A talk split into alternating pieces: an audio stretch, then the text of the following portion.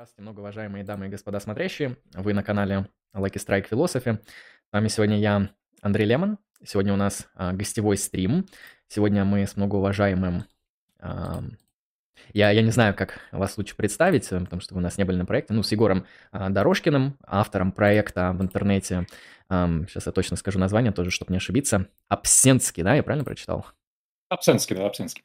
А, вот, автором проекта Абсенски, в котором выходят интересные лекции по философии на Ютубе, паблик ВКонтакте есть, в общем, все ссылки вы найдете в описании. Мы сегодня с Егором будем а, обсуждать такую довольно интересную тему в континентальной философии. Это геофилософия в контексте, соответственно, Делеза, Гватари и понимания вот их концепции, как они распределяют землю, территорию. Поэтому задавайте вопросы сегодня а, многоуважаемые зрители по данной теме, присылайте донаты. На донаты мы будем прерываться сразу, на вопросы из чата мы прервемся ближе к концу сегодняшнего основного обсуждения.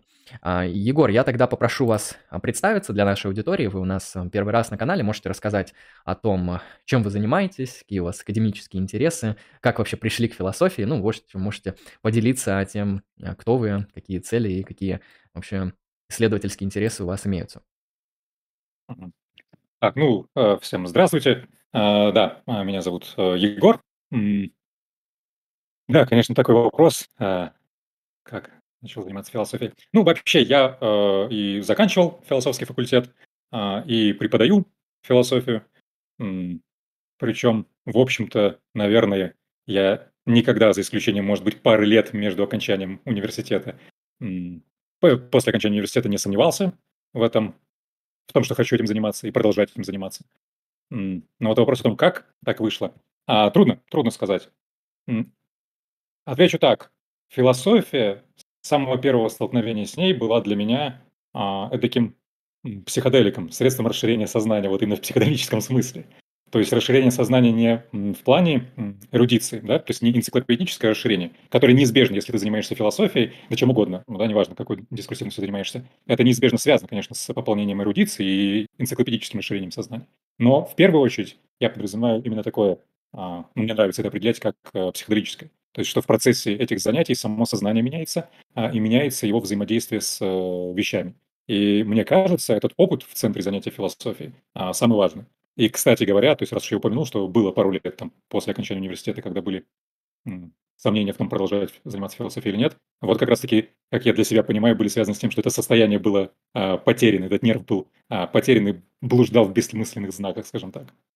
Ну, а, кстати, вот. а если... я, если не против, тоже прокомментирую. Очень похожий да, опыт. Да. У меня тоже занятие философией. Я тоже где-то в далеком юношестве или в близком, уже не знаю, как отсчитывать, э, как-то тоже столкнулся с философией. Она меня впечатлила именно тем, что это такой вот, э, ну, некоторая практика, в которой мы можем Э, то есть находясь в довольно безопасных условиях, практически за бесплатно, э, не прибегая к какому-то радикально такому, знаешь, там, дорогому или странному или тяжеловесному вредному опыту, получить очень серьезное впечатление, ну, некоторого альтернативного взгляда на вещи, который, ну, до этого казался, ну, не то чтобы возможным, а вообще не виделся ни в каком виде. И вот это вот, знаешь, э, бесплатность, потому что, ну, там, почитать книгу по философии не так дорого, то есть можно бесплатно, можно купить, там, попробовать послушать философов тоже не очень дорого, особенно в наше время, и и, но при этом изменения, которые происходят, то есть тот импакт, который ты получаешь, он какой-то дико впечатляющий, особенно если человек никогда не занимался философией, если с этим как-то пересечься, оно очень сильно впечатляет. И чем дольше занимаешься, тем больше этот драйв, он уходит. И вот, э, вот это впечатление, вот эта вот какая-то яркость, альтернативность мышления, она спадает, и все больше и больше просто превращаешься в того философа, который наращивает эрудицию. То есть уже не впечатляется каждый раз, а просто там, о, новенький аргумент, новый мысленный эксперимент, новая концепция, но уже как-то не впечатляет. То есть ты просто дорабатываешь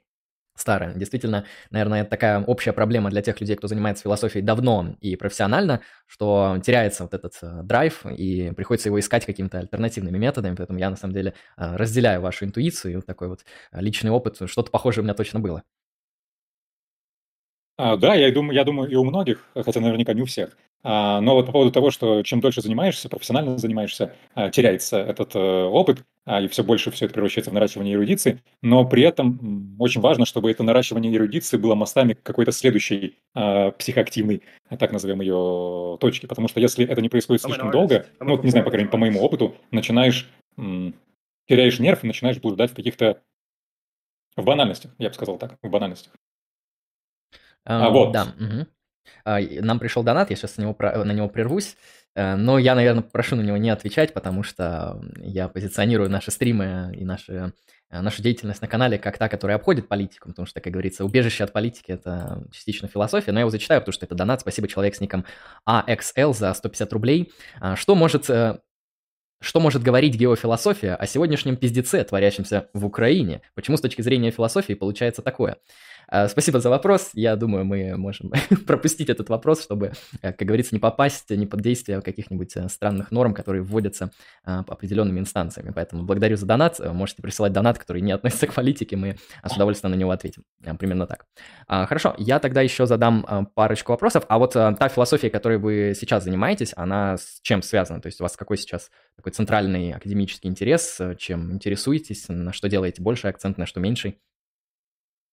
А, ну да, то есть если переходить от субъективного опыта, от субъективного желания, если конкретные темы, а, то, ну, в первую очередь, э, это философия природы.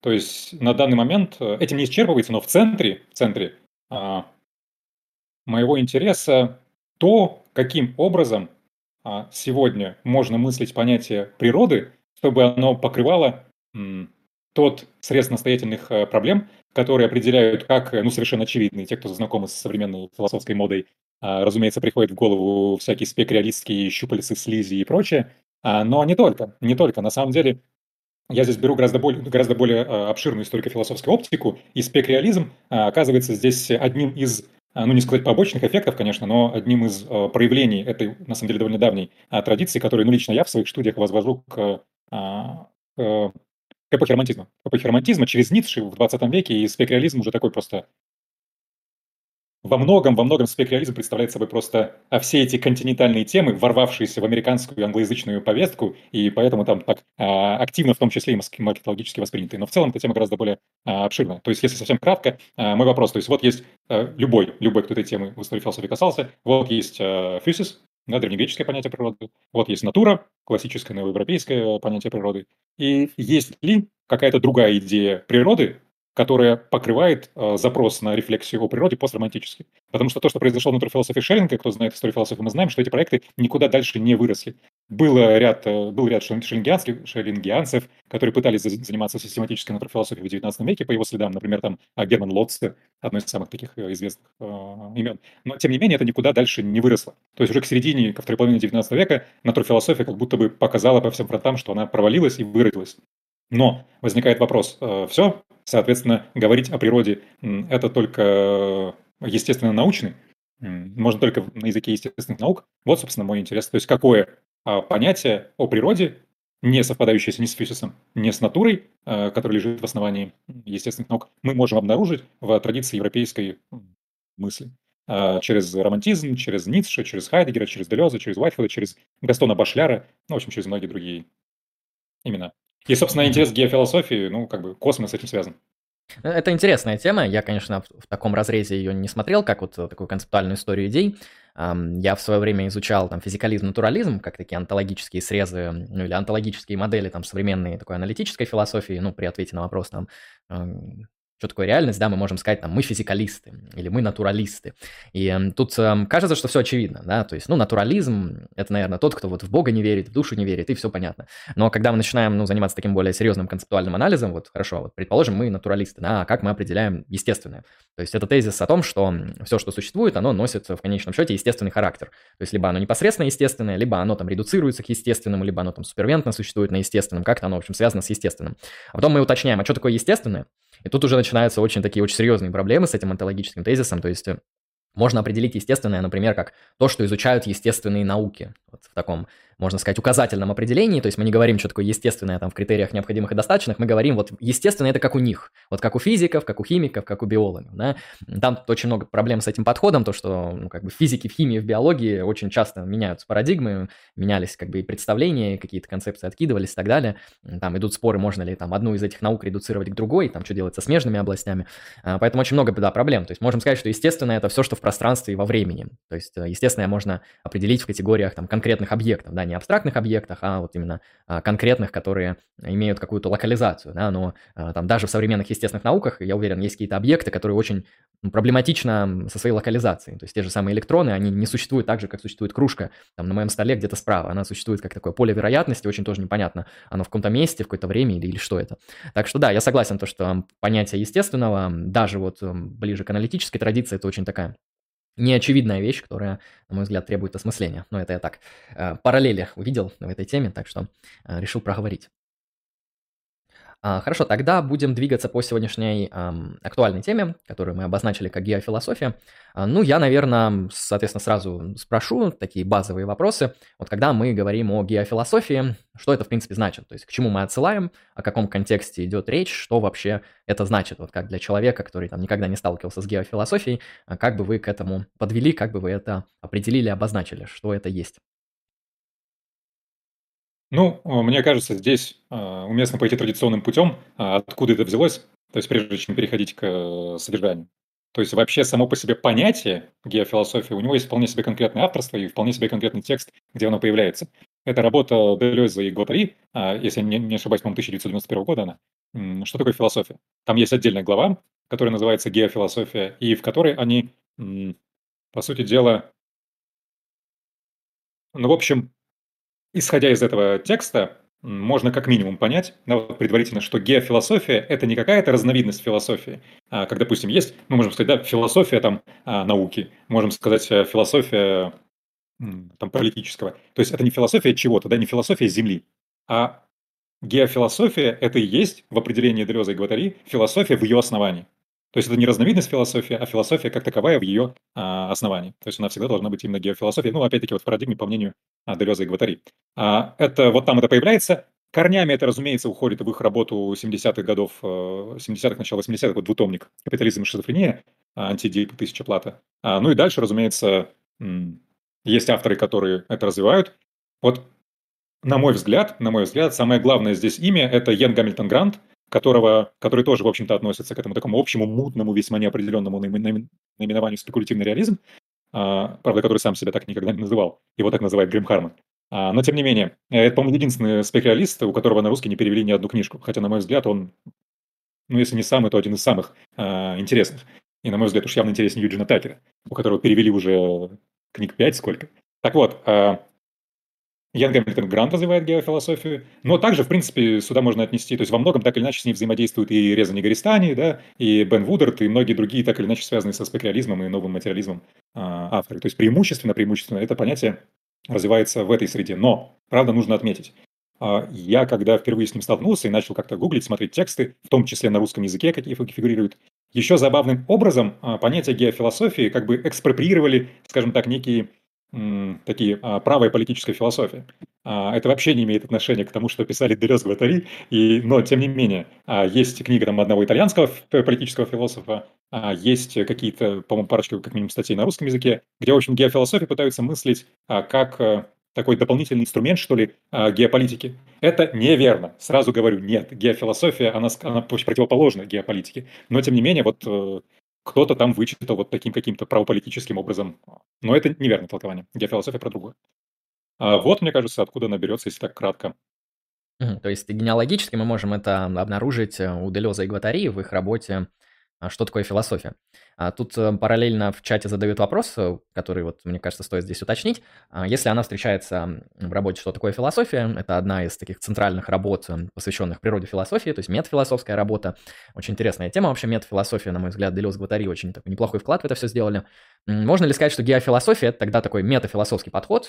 Мне кажется, да, исходя из того, что я услышал. То есть мы в каком-то смысле отвечаем когда мы говорим о геофилософии, мы таким образом пытаемся определить саму философию. То есть не какой-то там конкретный раздел философии или какой-то метод философии, а вот как бы природу э, самой философии. То есть это сам по себе метафилософский проект. Правильно ли я тут это уловил?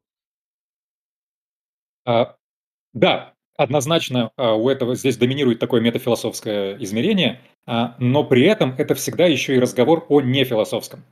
И это даже не какая-то моя формулировка, это сам э, Делес пишет, что вот в геофилософском измерении, да, то есть в помышлении оснований философии, так или иначе всегда философия укореняется в нефилософском. В нефилософском. Ну, гру- ну грубо говоря, если утрировать, э, о чем он говорит, то есть, когда мы говорим о философии, мы говорим о каких-то текстах, каких-то авторах, каких-то понятиях, концепциях, а, которые мы помечаем как дисциплинарно-философские.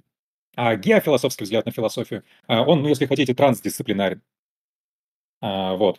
То есть, ну или хотя раз, раз мы сказали метафилософия, тогда скажем не трансдисциплинарен, а метадисциплинарен. Он одновременно и метафилософский, и метадисциплинарный. Потому что mm-hmm. в геофилософии... Так, вы, по-моему, пропали? Не, не, я, я здесь, я здесь, я на секунду выключил. Да. Да-да-да. Так что да, а, геофилософия – это а, метафилософский подход, но при этом еще и всегда а, метадисциплинарный подход. Хорошо. А если его как-то конкретизовать. То есть, ну, есть тут, э, понятно, термин гео, который в этом содержится, который, ну, наверное, как мы обозначили, связан с Землей или с чем-то подобным, может, с почвой, может, с чем-то таким похожим, с территорией, да, о которой сегодня тоже стоит поговорить. А вот в чем можно выделить какие-то сущностные, вот, значимые характеристики именно геофилософского подхода. Ну, то есть, грубо говоря, он же не с нуля был разработан, он, наверное, предлагает некоторую критику чего-то, что было до этого, или какую-то альтернативу. То есть, можно здесь, наверное, я думаю, сравнить даже что-то, что там господствовало или доминировало до а, подхода к метафилософии, как геофилософии, и вот то, что предлагает сама геофилософия, если это, в принципе, возможно сделать. А, да, но и мне кажется, раз уж мы уже определили геофилософию как одновременно метафилософскую и метадисциплинарную а, метод, э, подход, то и здесь тоже нужно, с одной стороны, сказать, чему он противопоставляет себя внутри, скажем так, историко-философски, а, и чему в ряду других каких-то дисциплинарных пространств. А, и отсюда заодно станет более понятно, что вообще значит гео в этом слове. Ну, сходу что можно вспомнить, да, помимо геофилософии? А есть геоистория, как ее предлагает э, известный такой революционный в свое время историк э, Бродель в его книге, я не помню как, ну, в общем, неважно, как исторический подход, да, есть геоистория, и есть геополитика, которая хорошо исследована в немецкой философской традиции, в, ну, не знаю, там, Карл Шмидт, там, в общем, много имен, имен можно вспомнить. А, так вот, для начала, мне кажется, можно различить вот эти области, из них уже лучше станет понятно, а потом уже внутри, философ... внутри как бы истории философии это как работает. А, ну, для начала нужно отметить, что вот по отношению к ге... геополитике, геофилософия, она противоположна. Потому что геополитика говорит о чем? А, ну, мы сейчас не будем этого, нас это не интересует, просто совсем очень-очень утрированно и кратко. Геофилософия рассматривает а, территории, определенные территории да, и территориальные отношения. А геополитика никогда не мыслит землю. Она всегда мыслит карты, границы, то есть территории, интерпретированную, скажем так, землю. А, и геофилософия в этом плане противоположна геополитике. Она подрывает геополитическое мышление. Ну, то есть напрямую с геополитикой она не взаимодействует, она находится на микрополитическом уровне. Но имею в виду с точки зрения репрезентации, с точки зрения мышления, она подрывает геополитическое мышление. Вот геоистория, она ближе геофилософии. И сам Делес э, Бродель уделяет э, немало внимания, равно как и вот в той а, литературе, которая есть по теме. Буквально вот что-то, вот может месяц назад на русский язык перевели, издали книжку а, Гаше, а, который вот интерпретирует а, книгу «Что такое философия Делеза», и он тоже много внимания уделяет Броделю. Ну так вот, а, геоистория. Что такое ге- геоистория?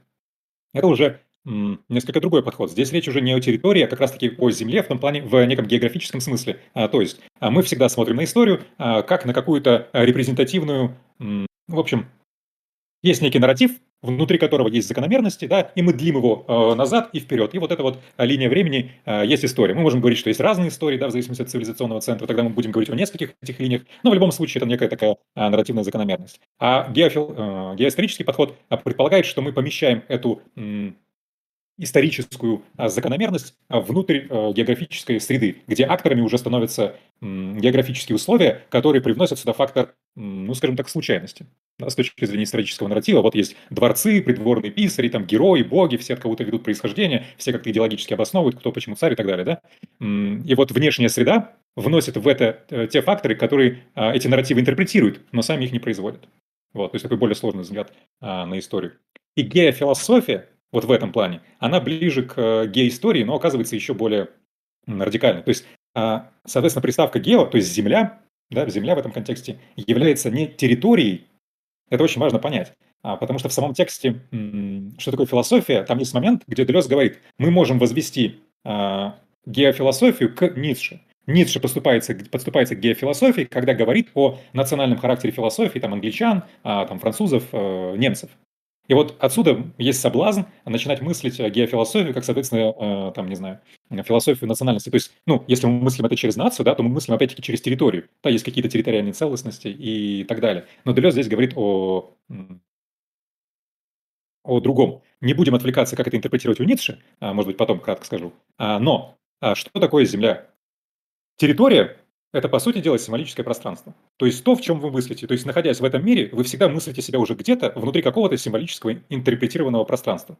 И проецируя свое присутствие на этот мир, вы его проецируете как в виде какой-то географической карты, но и не обязательно, да, то есть города, страны, границы – это лишь разновидность э, межевания Земли, да, неким э, символическим э, образом. В принципе, э, пространства являются не только географическими, да, территории, они не только географические, а они в том числе и символические. Территория у Делеза Гватари – это одновременно, то есть некая конкретизация, заземление, фиксированное пространство, не только географическое, там, а, политическое, там, геополитическое, а, но и символическое. То есть любое фиксированное, там, допустим, дисциплинарное пространство должен быть некой территорией некоторой дисциплин, э, дисциплины. А Земля, так вот, да, секунду, и, но при этом Земля не оказывается тем, к чему не оказывается означаемым территорией, да? Ну, то есть, грубо говоря, у нас есть карта, а земля – это то, на что карта указывает, да, то, что карта означает. Нет, территория включает в себя и означающее, и означаемое. И, ну, как бы карту, и то, к чему карта отсылает. Потому что, ну, опять-таки, это выходит за пределы картографии, да, но, условно говоря, если вы мыслите а, там карту я не знаю, там, Воронежской э, области, и потом вы, вы посмотрели эту карту, и потом вы едете по дороге по Воронежской области, вы продолжаете, на самом деле, ехать по карте, да, по символически размеченному э, пространству. В этом опыте вы с Землей не сталкиваетесь. А Земля – это скорее то, что различает реальный э, опыт, э, да, то есть что не позволяет… Э, Земля – это то, что не позволяет Земле стать картой. Это то, что сопротивляется означенному. И, э, и вот здесь важно ввести два еще понятия. А Делес пишет, то есть два составляющих геофилософии – это Земля и территория, но есть еще две зоны неразличимости, два процесса, без которых вообще нельзя понять соотношение Земли и территории. Это детерриторизация и ретерриторизация. А на самом деле мы никогда не сталкиваемся с Землей напрямую. То есть мы всегда сталкиваемся с какими-то территориями, мы всегда сталкиваемся с символически размеченным пространством, так скажем. А Земля – это то, что открывается нам в детерриторизации. То есть детерриторизация – это когда территория а, начинает плыть, становится номадической, то есть составляющие ее знаки а, становятся номадическими, если говорить, ускользая ну, на языке там, Гватри, начинают ускользать. Ну, то есть, например, а, у вас есть какое-нибудь там, не знаю, какое-нибудь островное государство, у которого основным видом деятельности там будет рыболовный ну, промысел. А какие там миры основные, которые там редкие, дорогие, они их поставляют там на, на мировой рынок, они там связаны как-нибудь с коралловыми рифами вокруг этого а, острова. А в государстве остается тот же политический режим, та же экономическая модель, те же территории. То есть, территория остается той же самой. Язык тот же самый, все то же самое. Но по каким-то причинам, из-за того, что кто-то там другую часть океана засорял, а, эти там живые существа, населяющие этот коралловый риф, а, начинают вымирать, а, уходит та рыба, которой промышляют эти ну, в общем, рыбаки в этом э, государстве. Территория остается той же самой, но земля под ней э, вынуждает ее плыть. То есть территория перестает совпадать э, самой с собой. Э, высвобождается потребность в каких-то э, новых смыслах. Да, и, и тут нет разницы. То есть необходимо что-то по-новому мыслить и необходимо по-новому действовать. То есть земля действует э, и там, и там, и на символическом уровне, и на уровне, то есть конкретном, не знаю, там, экономическом. А, то есть вот земля – это то, что детерриторизует и то, что сопротивляется территории. Но напрямую мы с ней не сталкиваемся. Очень интересный, на самом деле, концепт. Э, я сейчас постараюсь его как-то на более простой язык реформулировать, э, с уточнением того, насколько я правильно это понял. А, я как понимаю, территория, ну да, это некоторая символическая набор разграничивающих символов, символическая там решетка, некоторый символический порядок, который пытается отсылать к чему-то реальному, но не может. То есть вот он как бы отсылает на сам себя. То есть территория, она в конечном счете не имеет референтом а, Землю, да, она имеет референтом саму себя. То есть она, грубо говоря, вот да. в своем значении такое герметичное, да, то есть не выходит за пределы а, в обозначении. А, и получается, вот эти территории, они могут быть вполне разными, а, то есть некоторое такое, любое символическое деление, ну, то есть, да, банально там можно сказать, здесь Воронеж, здесь нет, здесь село Мирное, здесь нет, э, здесь э, Тихий океан, тут нет, это символическое разграничение, во многом, ну, как минимум, да, можем сказать, этот федеральный округ, вот он такой-то, этот не такой-то, ну, я как понял, это можно, данный тип мышления его применять не только к географии, да, но и там а, к науке, например, тут сказать, тут социология, тут психология, тоже будет некоторое такое символическое разграничение, или тут эмпирическая социология, а тут, не знаю, теоретическая социология. А территория, точнее, Земля, это, я как понял, некоторое такое вот неопределяемое, не схватываемое в этих вот а, обозначениях нечто, что является условием возможности для вот этой территории. Правильно ли я здесь понял? То есть мне кажется, это ну, по схеме похоже на отношения между вот ноуменом и феноменом, если в кантовском инструментарии брать, что вот мы как бы знаем только Э, феномен, что феномен, он как-то оформлен, что по поводу него известны какие-то там вот трансцендентальные структуры и условия его возможности, а вот ноумен, как то, что там с необходимостью порождает феномен, да, причина его вызывает, мы его знать не можем, но он как бы есть, без него не мыслится. Мне показалось на первый взгляд такое соотношение, вот а правильно ли я вот здесь перевоспроизвел мысль, или что-то тут нужно доуточнить? А, в целом верно, но да, доуточнить есть что. А, то есть да, территория, территория никогда не отсылает к Земле, но Земля это то, что делает территорию возможным, и то, что при этом э, сопротивляется территории. То есть Земля это то, на чем территория и ретерриторизуется, э, но и Земля это то, что детерриторизует. Э, и только в этих детерриторизациях, ретерриторизациях мы с Землей и взаимодействуем. По поводу кантовского номена и феномена, ну тут есть как бы один такой момент. Все-таки кантовский номен, он ну, герметичен. А в случае с тем, что Делес Гватари подразумевает под Землей, но если хотите симптоматически, мы-то с ней как раз-таки взаимодействуем. Более того, мы с ней взаимодействуем настолько, что без нее любые территории лишены э, смысла. То есть э, происходит некоторое такое переворачивание кантианства. Если у Канта э, нуомен э, герметичен, скрыт э, и недоступен, то у нас получается э, доступна и при этом герметичная территория. То есть некое такое переворачивание Канта происходит. Отчасти напрямую э, Делес, Гватари, в принципе, Канта читают, э, и критику первую и третью способность суждения, и Канта они так или иначе учитывают. Более того, в этом по-моему, даже в этой главе, что такое философия, они даже Канта цитируют, правда, не критики, не нуоменные феномены, а, а в другом измерении, о котором, я думаю, мы, наверное, позже дойдем, сейчас не имеет смысла, да, сейчас, наверное, не имеет смысла говорить. Вот, я ответил на ваш вопрос? Да, вполне. Хорошо, а вот ам, мне тогда интересно, ну, спрошу так, чисто в прагматическом ключе, вот хорошо, а какой м, особый ход какой результат мы можем получить вот в результате ну, применения такого разделения? То есть, хорошо, мы ввели вот э, деление на землю-территорию, примерно разъяснили какие-то а, попытки взаимоотношения между ними. Можно ли здесь привести какие-то примеры или как-то это проиллюстрировать, как это может, например, работать? Там, или на примере там, или или географии, или там политики, или науки. Вот что принципиально значимого и нового благодаря данному типу мышления появляется, что мы, ну, в принципе, как исследователи можем исследовать. Вот мне интересно, ну, теоретически, в принципе, мне нравится красивая идея, я с ней глубоко не знаком, но а, в ней есть особый такой шарм. А мне интересно, как это будет выглядеть в некоторой такой практической импликации.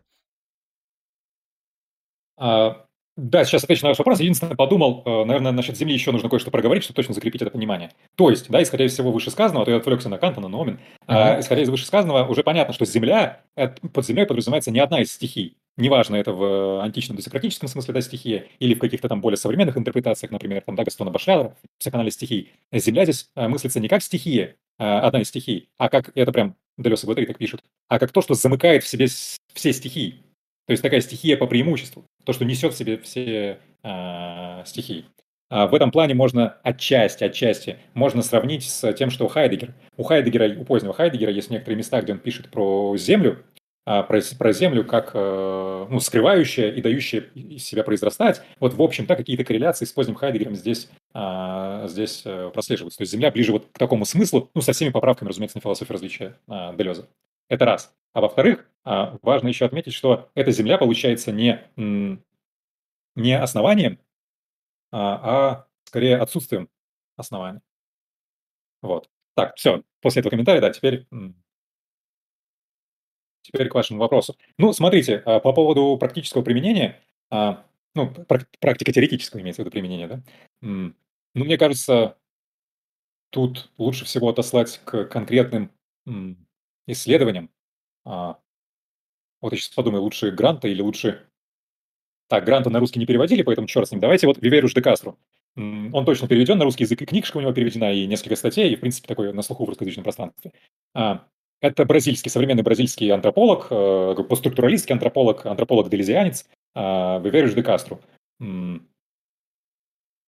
общем, он пытается применять геофилософский подход следующим образом. Ведь в геофилософии почему важна Земля? Земля оказывается принципом становления. Да? То есть если мы сказали, что э, территории герметичны, и в них вообще начинает веять бытием, веять смыслом, да, хоть что-то начинает в них происходить, а, только за счет движения Земли, да, детерриторизации, ретиритаризации, того, что сопротивляется и выступает условием возможности, да, такая трансцендентальная геология, как это говорит Ян Гамильтон Грант, то в таком случае, ведь задача геофилософии, ну здесь это полностью это не интерпретация Декастро, это просто отсылает к местам у геофилософии, которым он, которую он использует, то задача геофилософии а, в том, чтобы искать вот эти вот точки, точки напряжения, точки нерепрезент... нерепрезентированного на уровне тех или иных территорий становления, да, изменения, рвущего, э, ревущего времени. То есть то, что Фуко называл актуальным. Да, актуальное не то, что есть, а актуальное – это а, те процессы, те малозаметные процессы, которые это то, что есть, меняют. Вот это актуально, вот это становление. А геофилософия, да, вот в земных процессах, где территоризация и ретерриторизация должна выявить. И Декастро говорит, ну хорошо, а в современном, а, в современном мире, вот в модерности, со всеми ее тупиками, в которых мы оказались к концу 20 века, да, когда есть два большинства, там ну, в общем, антимодернистское большинство и модернистское большинство, да, обе утопии которых э, разрушены, да, а, сегодня, то есть нет никаких философских политических утопий.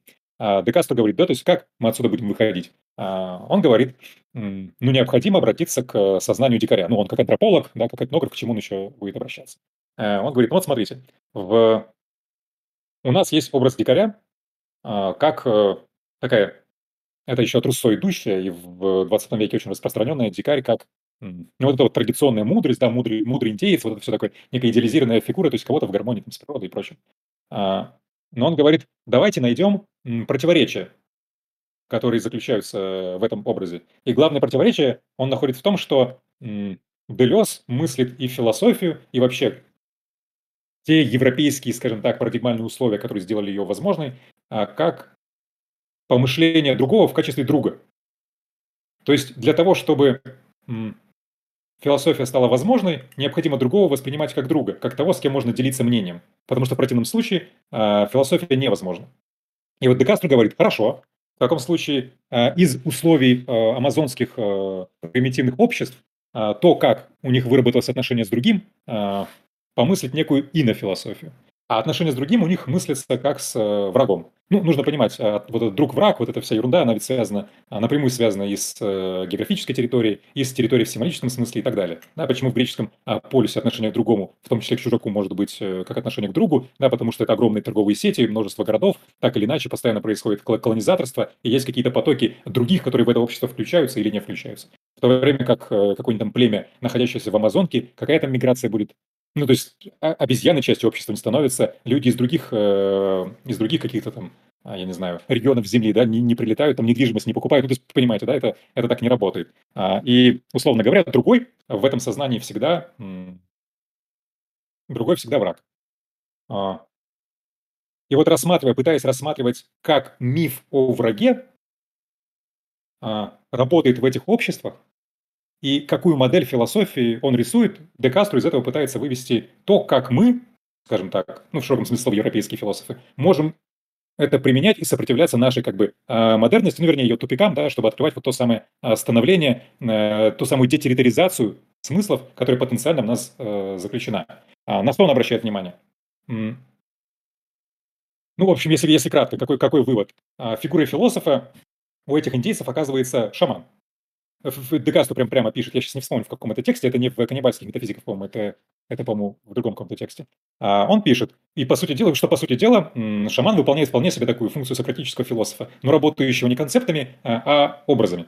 Хорошо. А как на уровне данной территории работает эта шаманская философия, да, это инофилософия, это другая парадигма философии, не греческая, ну, в смысле, не, в общем, не европейская. А, он говорит, что мы наблюдаем в этих обществах постоянное ускользание от государственности. Все, что происходит в этих обществах, оно как будто бы заточено на то, чтобы в этих обществах никогда не появилось государство. Вот эта шаманская философия, шаманское сновидческое взаимоотношение к действительности э, продуцирует то, что любая э, протогосударственная власть в этих обществах – это всегда жертва, а все соперники друг друга должны убить, да, и не может образоваться, образоваться никакого государства. А, равно как и члены этой общины по самой модели своего а, мышления всегда находятся в, таком, в такой постоянной оппозиции к, а, по отношению к возможным м, формам государства. Это как а, старые этнографы писали про капитализм, да? Может быть, помните, там, Патлач и так далее, да, что были всякие ритуалы для сдерживания появления капитализма. Вот Декарстер говорит о сдерживании для появления а, государства и политической рациональности а, модерны. О чем это? А, соответственно, а, мы можем, мы можем неким образом думать, а, как в как включение в наше европейское философское воображаемое вот этих детерриторизирующих э, смыслов галлюцинаторной шаманской философии, да, не буквально просто съездили там, юаску съели, вернулись, да, типа обновленные, просветленные. Нет, а буквально, как можно с помощью этого организовывать, создавать новые философские концепты, концепты-образы, которые позволят нам мыслить вне политической рациональности, определяющей тупики модерна. Ну, то есть здесь нужно вернуться к тому, что да, вот, э, модерность а, в качестве той, что оказалась в тупике, определена двумя основными полюсами политической рациональности. Да, прогрессистские и традиционалистские. Это два большинства, которые, в общем-то, определяют то, почему современность никуда не может э, сдвинуться. Да, и Декастру, э, и Декастру говорит, то вот есть такие в нашей тектонической плите европейской философии есть такие края, да, есть такие меньшинства, есть такие миноритарные области, потому что у нас же есть историография, которая исследует эти. Соответственно, это включено в наше знание. Но это знание, которое мы не, не отрефлексировали вот таким а, в, его, в его актуальности. Да? То есть то, что позволит нам измениться, позволит нам мыслить вне этой а, модерной политической рациональности и выстраивать новые отношения с э, природой. Новые отношения с природой. Ну, слушай, ну это вот как, как, как, очень, как Декастру использует. Очень интересно, на мой взгляд. Это такой вот э, попытка обнаружить э, не только философию в других местах, но и попытка это как-то осмыслить э, таким вот э, интересным путем. Интересно, да, я, я думал, там какое-то более простое будет приложение из разряда вот здесь так, вот тут так. Это прям целое социологическое, антропологическое исследование, как понимаю, на многом на этом основывается, что Неплохо, неплохо. Да, поэтому, кому интересно, читайте Де Кастро. Um, я тут тогда еще хотел бы несколько вопросов задать. А, да, еще хотел добавить комментарий, то, что, э, наверное, современным либертарианцам, которые вот как бы в русле западной вот этой э, философской традиции, есть чему поучиться. Потому что основная цель либертарианства — это там бороться или уменьшать государство. Это буквально вся их политическая философия от этого отталкивается. Вот мне кажется, им нужно э, ознакомиться с Де Кастро, чтобы, может быть, взять что-то себе на вооружение, раз там э, с его точки зрения э, все социальное общежитие а, этих народов, оно устроено так, что оно не позволяет появиться государству. Вот, я думаю, есть чему поучиться. Но это как э, комментарий в сторону. Я бы хотел тут еще дополнительно уточнить. Эм, вот мы сегодня говорим о гео. А мне вспомнилась концепция, ну, не очень популярная философия. Мне Хочется провести просто с этим параллели, вот уточнить у вас, насколько, с вашей точки зрения, а, есть ли здесь вообще какие-то взаимосвязи, или это, может, наоборот, противоположные вещи. А вот в философии, да, или там, не знаю, в социологии у нас есть какая-нибудь концепция географического детерминизма. А, ну, то есть это такой довольно классический базовый тип мышления, где мы берем какую-то множественность факторов, это могут быть социальные, политические, правовые факторы, и мы пытаемся их фундамент найти в географии, ну, то есть как бы объяснить их через анализ там географических условий. Ну, мне там в голову приходит сразу Монтескио, как, как философ права, который вот в работе о духе закона законов старался во многом описать то, каким образом законы, позитивные законы тех или иных там государств Европы, они детерминируются географическими условиями. То есть, на мой взгляд, это такая одна из первых попыток э, в истории философии, ну, по крайней мере, в философии права, провести такую линию географического детерминизма между такой правовой-социальной реальностью и географией. У Ницше я тоже очень много помню в эссе Хома, он очень много делает вот акцент на географию, ну, он в основном делает в контексте личных каких-то переживаний, что вот здесь мне было так-то, здесь так-то, тут-то так-то, но вообще, а, когда изучаешь философию, как-то это не замечаешь, что там человек начинает высказываться о том, что география как-то очень значимо влияет на мышление. И вот я, наверное, хотел бы задать вопрос, являются ли вот такие подходы географического детерминизма, имеют ли они что-то общего с тем, что э, делают Делес и Гватари, рассуждая о геофилософии, или это что-то совершенно такое не пересекающееся с подобными концепциями? Отчасти, да, но с одной очень серьезной поправкой. Здесь речь не идет о детерминизме. А, ну, сейчас а, поясню. А, в отношении Ницше это более справедливо, но Ницше это такой очень специфический фрагментарный а, материал, который нужно отдельно интерпретировать, чтобы пояснить, в каком смысле. А, но, но точно не в детерминистском. А, почему? То есть, если мы уже сказали, что Земля это оказывается, оказывается не а, одной из стихий, равно как и не конкретными данными географическими условиями, а, а скорее э, тем, что все стихии в себе замыкает и выступает стихийной, стихийностью по преимуществу, тем, что обуславливает и при этом сопротивляется означиванию, то это скорее то, что разрушает э, те или иные сформировавшиеся на тех или иных территориях детерминант, скажем так. А поэтому о детерминизме здесь э, едва ли можно э, говорить, по крайней мере, если мы подразумеваем прямую а, причинность. Можно говорить о непрямой причинности, можно говорить, что скажем так, вторжение, восстание Земли потом провоцирует новые уже причинные цепочки, да, но сама по себе она не детерминирована. А сам Делес неоднократно на это указывает. И когда он говорит о Ницше, когда он говорит о том, что можно вести, геофи, вести геофилософию от Ницше, он как раз-таки подразумевает а, то, как Ницше понимал э, Землю, да, как утвержден, как дионисийскую, как утвержденное становление. А если это становление, то это то, что радикально ускользает, а, то, что не обусловлено какими-то причинно-следственными связями. Это не вытекает из э, детерминизма историй, из детерминизма тех или иных а, символических территорий, а то, что нарушает их порядок и выступает для них э, основанием. Ну, то, что у Шеллинга а, называлось э, безосновностью, да, то есть такая безосновная основа, вот чем скорее является Земля. Поэтому это не географический детерминизм, это скорее то, что, как и в случае примеров, при, примера с Монтескне, тоже включает географический контекст, но и другие. Дело в том, что это включает и другие а, нефилософские контексты.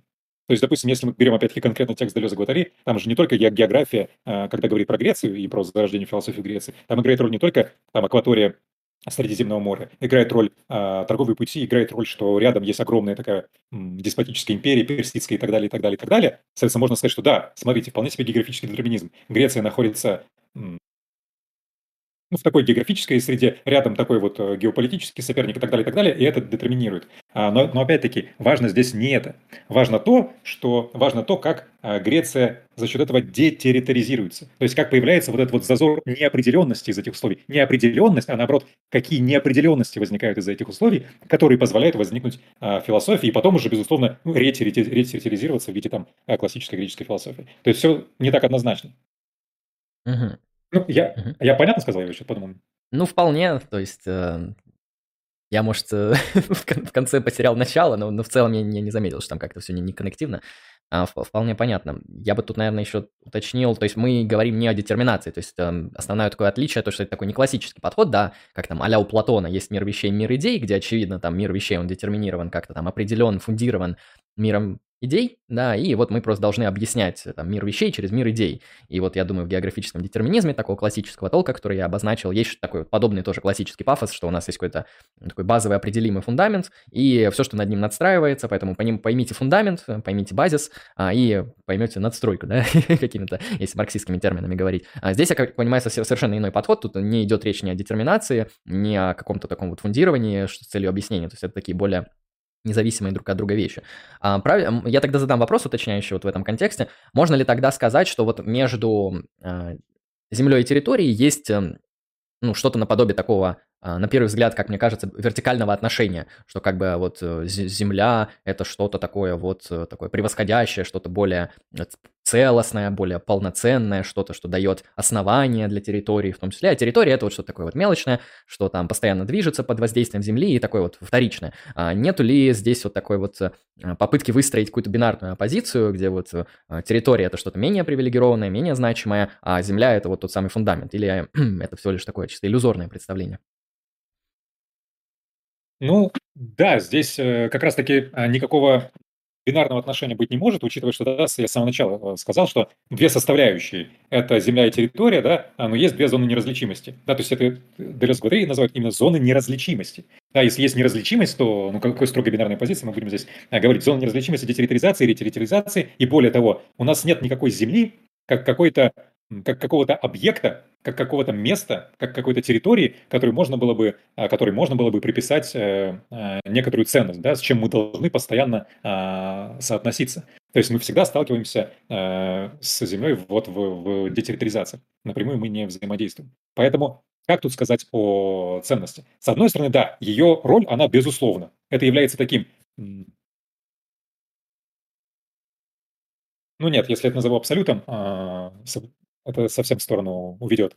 А, скажем так, а, она необходима, ее функция необходима, без нее невозможно мыслить территорию, но вы не можете сказать, так, давайте к черту территории, давайте останемся а, только на Земле. Это так не работает. Э, Земля работает как синтезы на какой-то территории. То есть вы оказываетесь в конкретном, я не знаю, в конкретной, например, степи, э, которая будет называться там, пытался вспомнить название, ладно, неважно, забыл. А, то есть вы будете э, оказываться в какой-то конкретной местности, которая будет называться, а, например, там а, Карелия, да, где вы будете сталкиваться с конкретными объектами, которые будут помечены как там болото, скалы и так далее. То есть все это будет территориально размечено, но через эту разметку будут прорываться э, будет прорываться как бы действие Земли, внося в это какие-то помехи, которые, с одной стороны, будут делать эту территорию реальной, а не вашей галлюцинацией, но с другой стороны, не будут давать ей никогда быть а, вполне, вполне реальной. Да? Это как у Мишеля Фуко есть такое высказывание а, «я не верю в реальность, а, я материалист, потому что я не верю в реальность. Да? То есть реальность, абсолютно надежная реальность, она нереальна, да? она, ну, это какой-то стерильный конструкт. А вот и Земля выступает. То есть как сказать, что Земля выше? Ее нет как, как вещи, ее нет как реальности. То есть как вы будете выстраивать эту, эти, эти отношения? Вот а, пример с пустыней очень хороший. То есть, например, мы попали, да, в какой, ну или в лес, да, вот я зашел в лес какой-нибудь рандомный, в котором не был. У меня есть какие-то какие мои семантические концептуальные схемы. Вот это вот там пихта, это сосна, это там холмик, это там, не знаю, мох. Это вот моя, получается, территория, семантическое разграничение того, что происходит. Но как только, получается, я обнаружу, что как-то это плохо наслаивается, да, там смотрю на мох, он какой-то не такой. Это, получается, можно объяснить как действие территории. Ой, точнее, земли. Вот правильно ли я тут схватываю? Ну, если, э, ну тут нужно понимать, да, если не, не вы там э, что-то там у вас, что-то вам привиделось или еще что-то, да, а если это, ну, что-то значимое.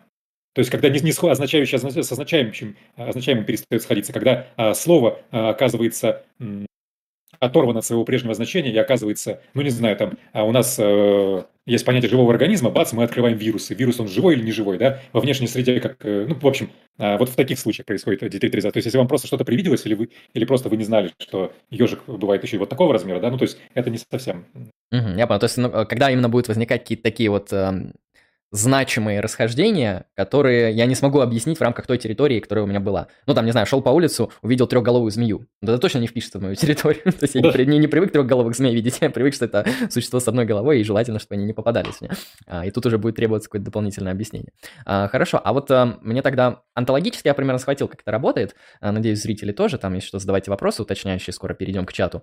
А вот если брать какое-то такое эпистемологическое измерение вот этого всего, у нас есть какие-то вот ну, вообще, как у нас, как у агентов, есть ли вот эта вот э, чисто эпистемическая возможность э, как-то ну, получать доступ к Земле, или она вот всегда как-то, всегда опосредованно схватывается. То есть э, она просто, мы ее пропостулировали как существующую, мы даже описали, в какие она отношения вступает там с территорией, как она, как она каузально значима и, и так далее. А, но здесь, мне кажется, от нас постоянно уходит вот эта вот способность ее как-то познать, потому что она как будто скрывается, как будто всегда остается в некотором таком а, недоступном поле для эпистемического схватывания. Поэтому я уточню вот эпистемическую сторону, эпистемологическую, да, а вот этого объекта как э, Земля. То есть, если, грубо говоря, мы ее можем познать, у нас есть вообще доступ какой-то в виде знания к ней или, или, или нет? И если да, то в каком виде он бы мог быть сформулирован нами?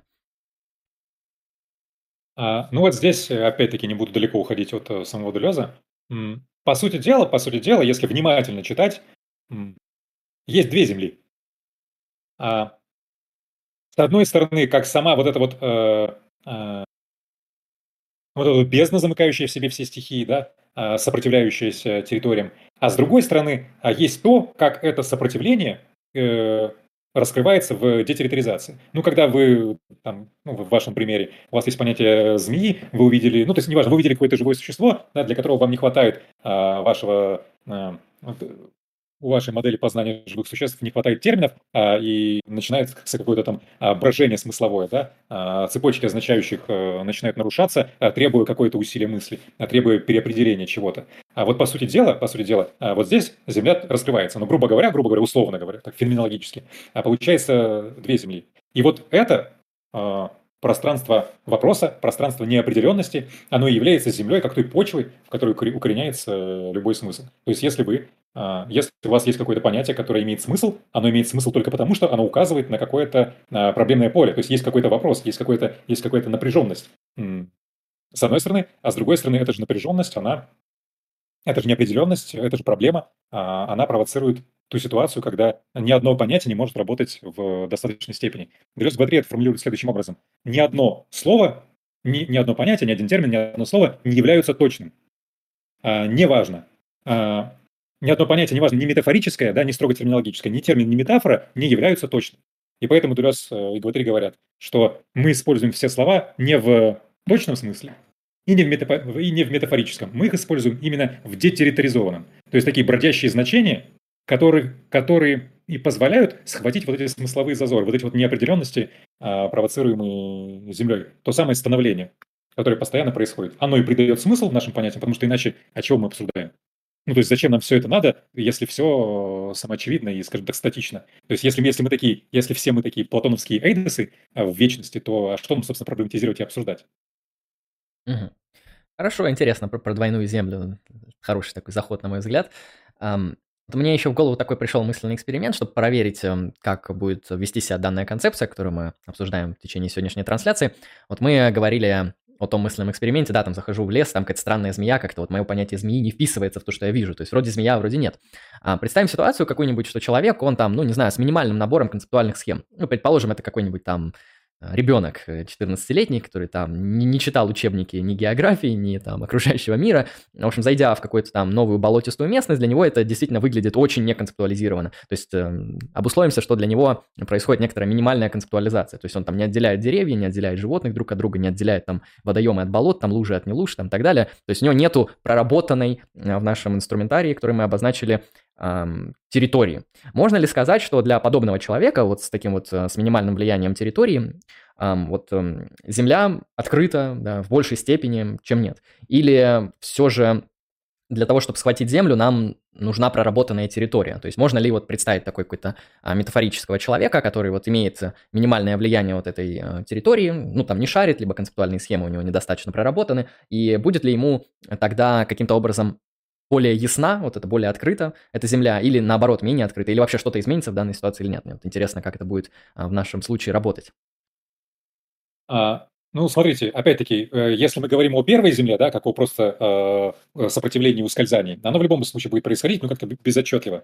Но если мы говорим о земле во втором смысле, то есть, ну, о том, с чем, собственно, и работает э, геофилософия, ну, разумеется, в вашем примере э, у подобного э, субъекта, ну, никакая геофилософия э, не может э, образоваться. То есть вторая Земля раскрыться не может. Вот при, при, тут прикол э, в чем? А, да, для этого нужна а, территория, чтобы была детерриторизация, чтобы, скажем так, вот эта, вот эта вторая Земля смогла стать в достаточной степени абстрактной. Только тогда она может раскрыться в мышлении. Только тогда может получиться то, что Делес называет э, мы, мысли Земля или мысли природы, я забыл как он, ну что-то что вот в таком духе. Э, мысль природа а, то есть мысль, ну, в общем, для Делеза это то, что называют план имманенции. Вот тогда раскрывается, Земля раскрывается как э, план имманенции, а мысль природы или мысль бытия. А для того персонажа, о котором вы говорите, ну, никакая геофилософия невозможна. Другой вопрос, что у него же могут быть с Землей другие отношения. Не вот в Делезовском плане имманенции, в, ну, в общем, в абстрактном концептуальном а, осмыслении, да, слово абстракция и концепт, если понимать в делезовском смысле, а, но и э, через план неимманенции от трансценденции. Точно так же может раскрываться а, Земля, но другой вопрос, что это будет уже не философия. То есть этот субъект, он точно так же будет схватывать, ну, скажем так, опыт Земли, но это будет не, геоф, не геофилософия, это будет не опыт философии. Потому что, угу. ну, это понятно? Да, это вполне понятно. То есть э, все же ему нужна довольно проработанная территория, чтобы схватить землю, потому что она схватывается именно через детерриториализацию. То есть если у вас нет территории, то нечего будет, я как понимаю, детерриториализировать, и э, земля не будет открыта для этого агента. А, это да, этот момент вполне понятен. А, хорошо, ну, интересная тема. Я думал, она какая-то более такая попроще, чем я думал. Она ну, сложная, но вполне интересная. Я думаю, неплохо такие раскрыли. А, я предлагаю посмотреть э, некоторые вопросы из чата, там несколько есть, э, и потом можем подводиться к сегодняшнему завершению. Сейчас я выделю, что у нас тут в чате было интересного. Так. Ну вот тут задают, как говорится, вопрос по, по базе. А, так что все-таки представляет из себя геофилософия? Ну, в принципе, да, можно этот вопрос задать именно в контексте того, что мы уже проговорили. А, как это теперь можно определить с вашей точки зрения? Вот, э, как говорится, максимально строго и максимально близко к тому, о чем мы говорили. Ну да, да, то есть теперь, когда мы поместили в какой-то контекст, какие-то там отдельные термины более-менее проработали, поговорили, а, да, в принципе, можно а, определить. Ну, по сути, э, по сути дела, геофилософию можно определить так. А, это одновременно политическая философия и практическая философия природы. При том условии, что и политическое, и природное здесь переосмысляется. Политическое мыслится не как, не как макрополитическое, да? то есть не как там процессы делегирования, законотворчества, там, государственно-правовое и вот это вот все, да, территориальное, а как микрополитическое или как молекулярно-политическое. То есть то, что никогда не репрезентировано а, на уровне а, политических территорий вот в макрополитическом смысле. А, и, то есть политическая философия в этом смысле и одновременно практическая философия природы, где природу точно так же, как и политически, нужно понимать определенным образом. Природа не как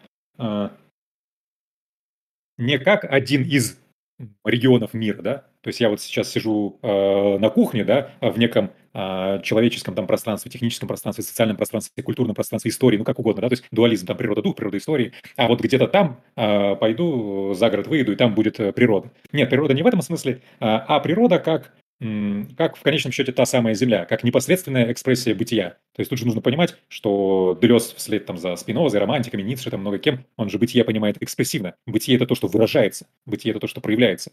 А, то есть природа есть вот это вот выражение бытия, да, и в этом плане природа прорывается везде. И оно может прорваться и в этом помещении, да, и в лесу. В этом плане нет никакого качественного а, различия. И вот с учетом верного понимания политического и природного, получается одновременно политическая философия природы политическая философия и философия природы, потому что само политическое и природное в геофилософии совпадают. Сейчас вот этот момент я поясню, мне кажется, после этого станет понятно.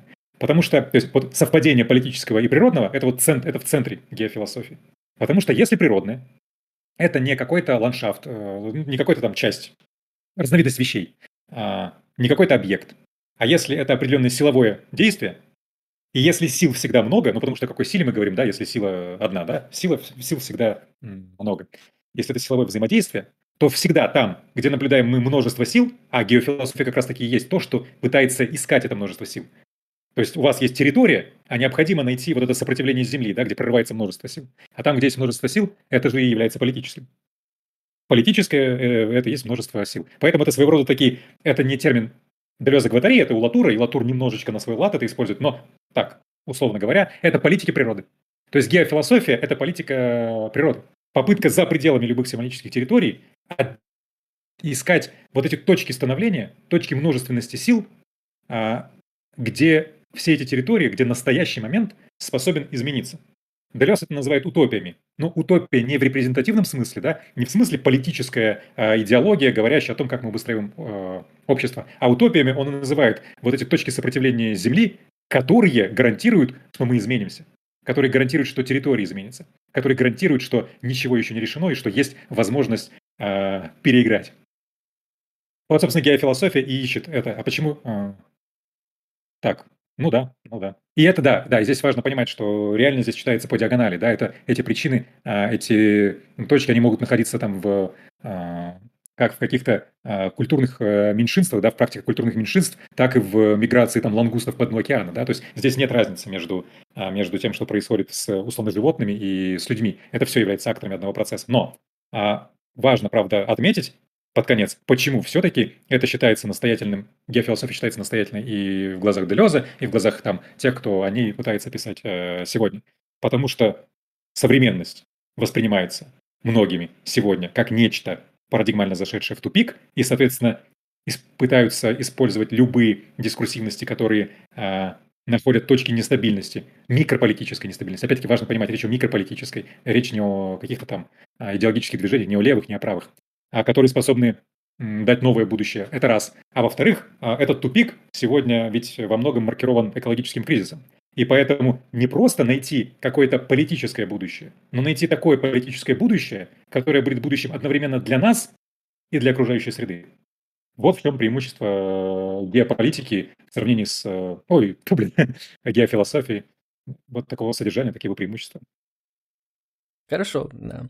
Um, по крайней мере, я думаю, люди смогут отделить ее от геополитики, потому что, наверное, оно часто пересекается, и там думают, что геофилософия – это какой-то там просто очередной раздел геополитики. Ну, мы в течение трансляции пытались показать, э, что это не совсем так и даже не в ту сторону. Хорошо, а вот эм, в конце вы сказали про меньшинств в том числе. Тут, кстати, вопрос как раз-таки, мне кажется, близко к этому э, контексту. А вот тут спрашивают, можно ли ее, в смысле геофилософию, сопоставить с концепцией мультикультурализма но в пласте метафилософии. А, да, есть ли тут что-то общего между мультикультурализмом и вот тем, чем занимается геофилософия в метафилософии? Если короткий ответ – нет. А если более широкий, ну, более развернуто ответить. А, смотрите, а, мультикультурализм, мультикультурализм предполагает что? То у нас есть некая, некая размеченная территория, с которой мы все согласны в виде ну, вот модерности, как она нам исторически досталась.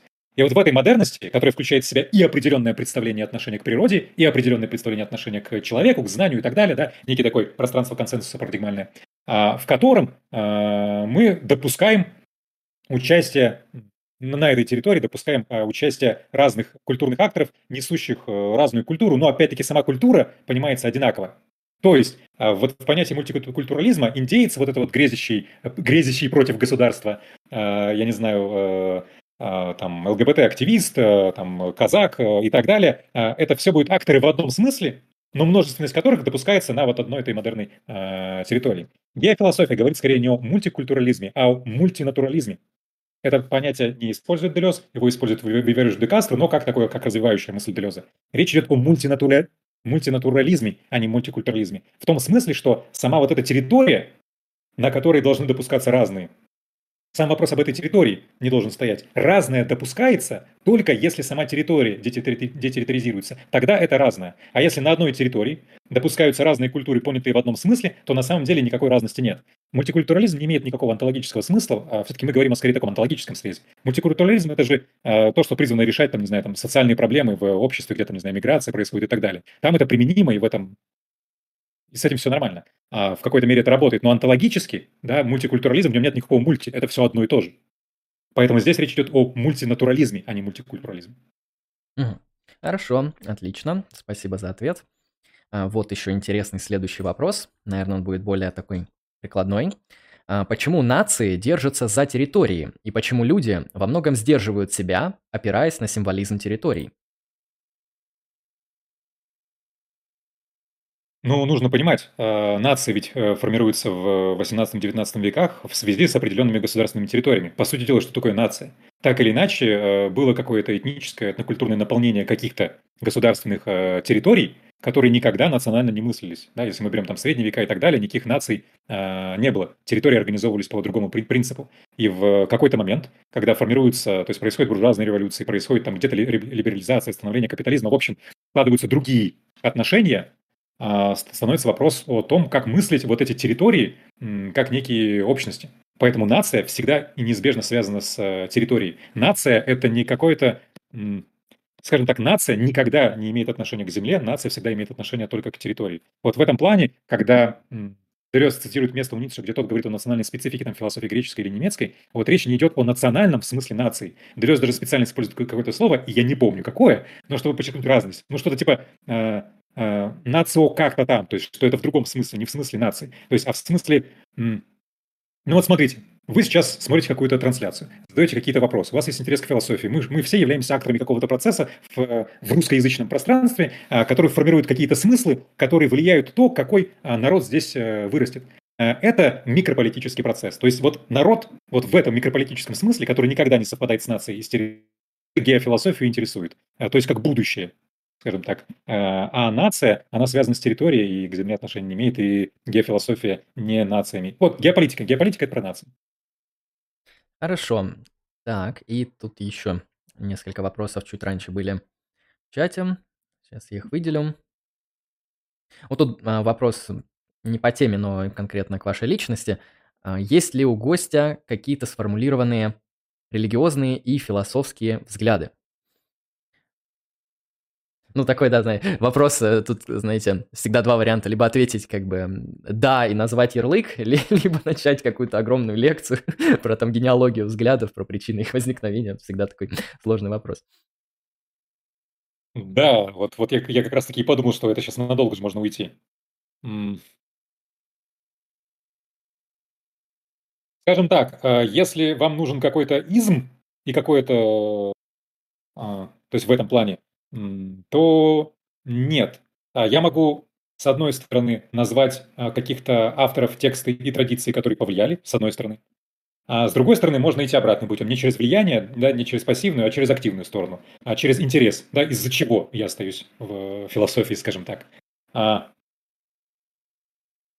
ну, скажем так, если говорить про вот эту сторону влияний, то это однозначно широко, если континентальная философия, если уже, это будет э, Хайдегер, э, Делес, э, Ницше, я имею в виду, если из самых крупных имен, да, если более там редкие русские имена, там, Яков Эммануилович Голосовкин, например. А, но опять-таки, да, я не являюсь хайдегерианцем, ницшеанцем или голосовкирианцем, ну таких и нет, его вообще мало кто знает. А, я бы так, я бы так сказал. Я считаю, что философия – это та деятельность, которая должна находить области свободы в различных формах знаний.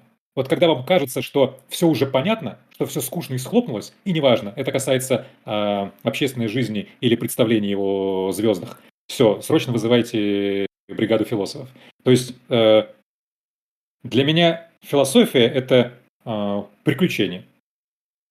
Вот приключениизм да, психоделизм, ну, вот так можете назвать. А конкретно к чему? Ну, блин, ну, вот, допустим, там, э, сегодня, в э, последнее время больше читаю Делеза, потому что хочу как раз таки проработать геофилософию, мне это нужно для...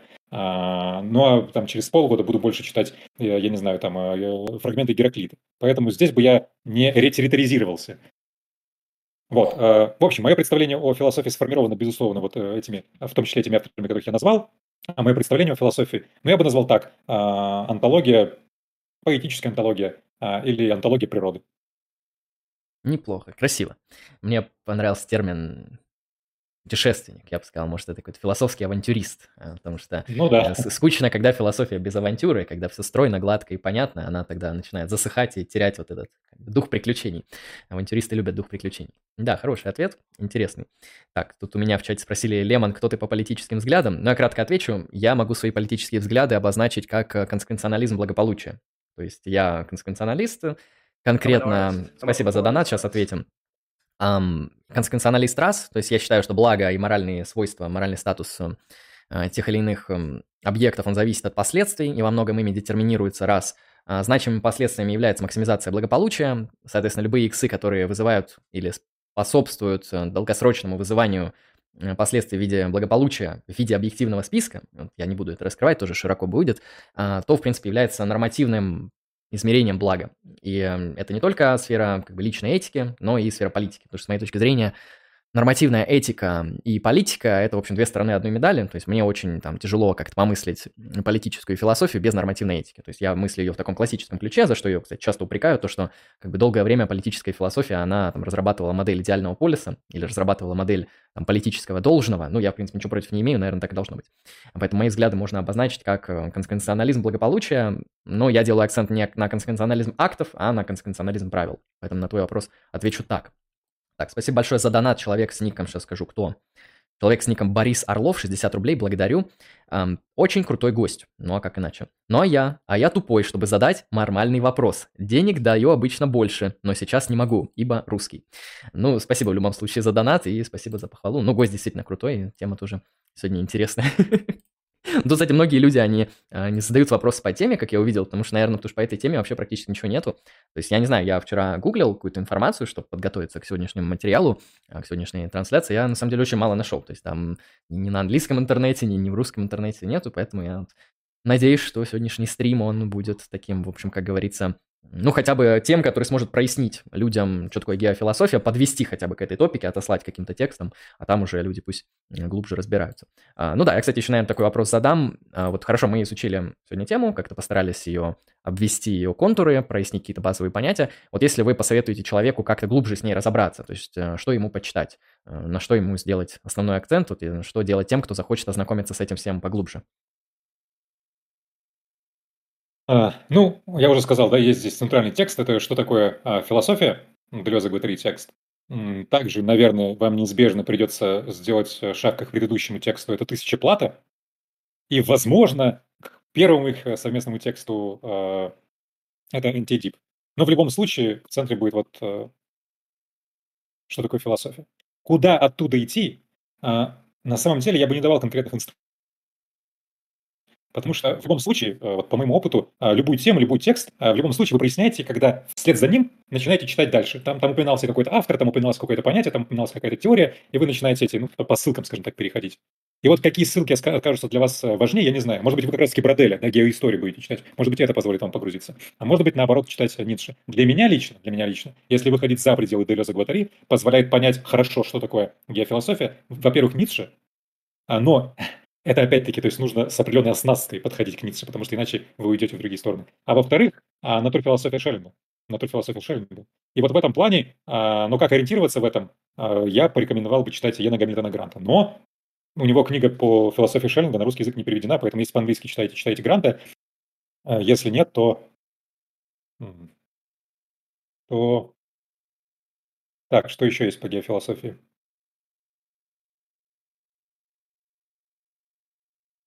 Блин, преимущественно на английском языке, что-то мне в голову не, не, не приходит. Ну, в общем, а, в общем, безусловно, что такое философия, может быть тысяча плата. Если дальше идти, то можете либо историю копнуть а, через Броделя, а либо дальше в историю философии Ницше, что он подразумевал под смыслом Земли, дионисийским становлением, с одной стороны, а с другой стороны, а, таким спинозизмом, спинозизмом физики, который мы обнаруживаем у Шеллинга. Он это называл спинозизм физики, он называл это натурфилософией, он называл это абсолютный эмпиризм, он по-разному это называл, но вот э, Грант это называет трансцендентальный эмпиризм.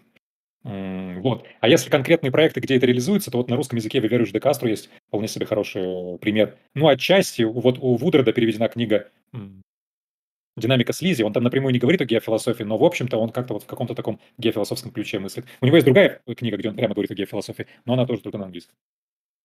Ну, хоть на английском, может, люди на английском еще смогут схватить, потому что если на французском, на немецком, тут уж, конечно, беда будет.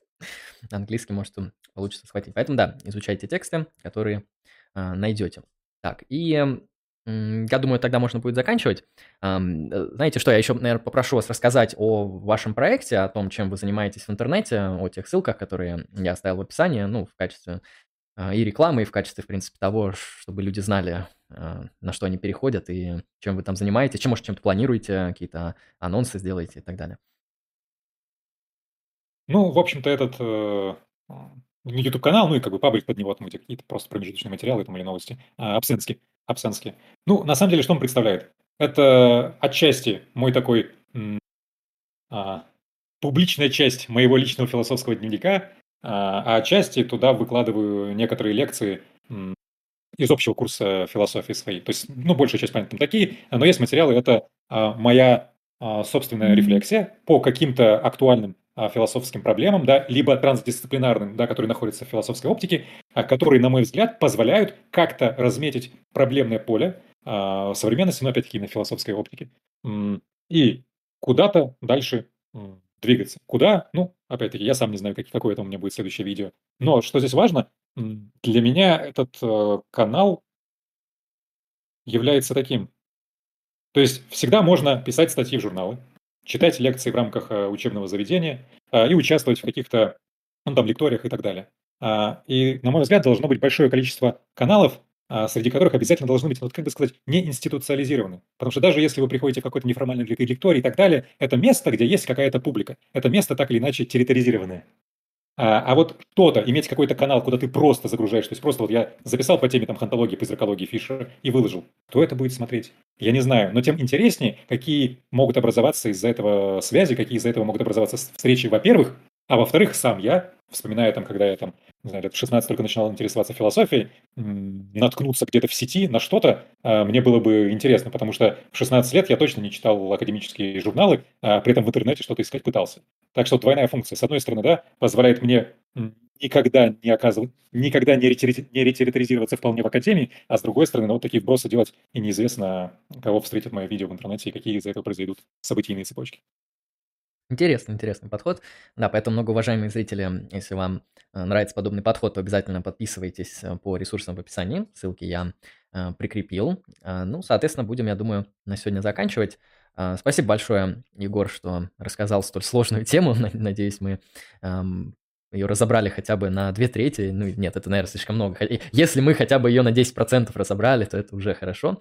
А, на мой взгляд, стрим такой очень содержательный, интересный был, довольно концептуальный. Я старался эм, ну, вычленить максимально понятное и возможное понимание того, что тут происходит, поэтому эм, мне лично понравилось.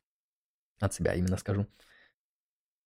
Да, э, спасибо вам, Андрей, за приглашение. В общем-то, мне тоже а, кажется, беседа получилась более-менее продуктивной. А, ну и для меня самого, поскольку я геофилософию сам пытаюсь пока еще до конца с ней определиться, я не могу сказать, что это тема, в которой я там, окончательно разобрался, а, то вот такое проговаривание для меня, для самого, это, в общем-то, полезно. Всегда что-то проговорить вслух бывает полезно. Да, я Так что спасибо. Да, без проблем. В общем, многоуважаемые зрители, вы были на канале Like Strike Philosophy. С вами был Андрей Лемон. Сегодня на гостевом стриме с Егором Дорожкиным мы обсудили геофилософию. Обязательно подписывайтесь на ресурсы Like Strike Philosophy по ссылкам в описании и на ресурсы гостя также по ссылкам в описании. Присылайте нам донаты, поддерживайте нас, поддерживайте гостя. И всем вам в будущем хорошего настроения, удачи и пока. До свидания.